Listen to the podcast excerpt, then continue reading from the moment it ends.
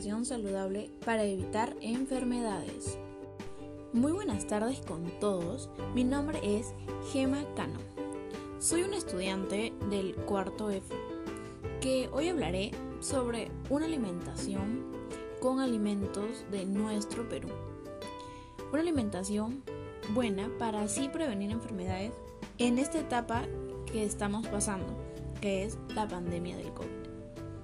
Conoceremos los aspectos para llevar una buena alimentación. Entonces empecemos.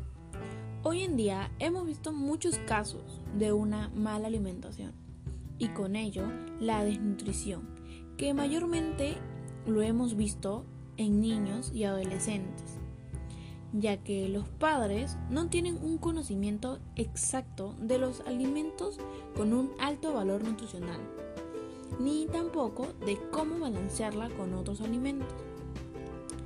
También en otros casos, por falta de economía. Pero empecemos hablando primero de los alimentos con alto valor nutricional que podemos encontrar en nuestra región. Encontramos alimentos como la papa, la yuca, el camote, el oyuco, la quinoa, que esos alimentos contienen vitaminas, minerales y magnesio, que balanceándolo con otros suplementos como el arroz, eh, el, el pollo, nuestro consumo será el adecuado. También debemos tener en cuenta que al no comer a nuestras horas o cuando saltamos algunas comidas afecta a la salud.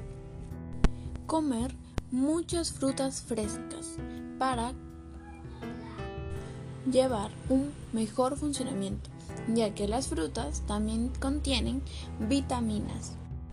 También es importante practicar ejercicios, pero debido a la pandemia que pasamos, es claro que lo recomendable es no ir a lugares con muchas personas. Por eso, la mejor opción es hacerlo desde nuestras casas.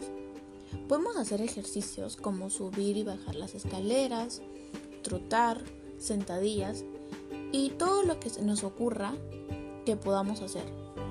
Lo importante es mantener el cuerpo en movimiento para que así nuestro, nuestro sistema funcione saludablemente. Al no comer saludable y no practicar ejercicio, nuestro cuerpo va perdiendo defensas y al perderlas somos más vulnerables a atraer enfermedades crónicas.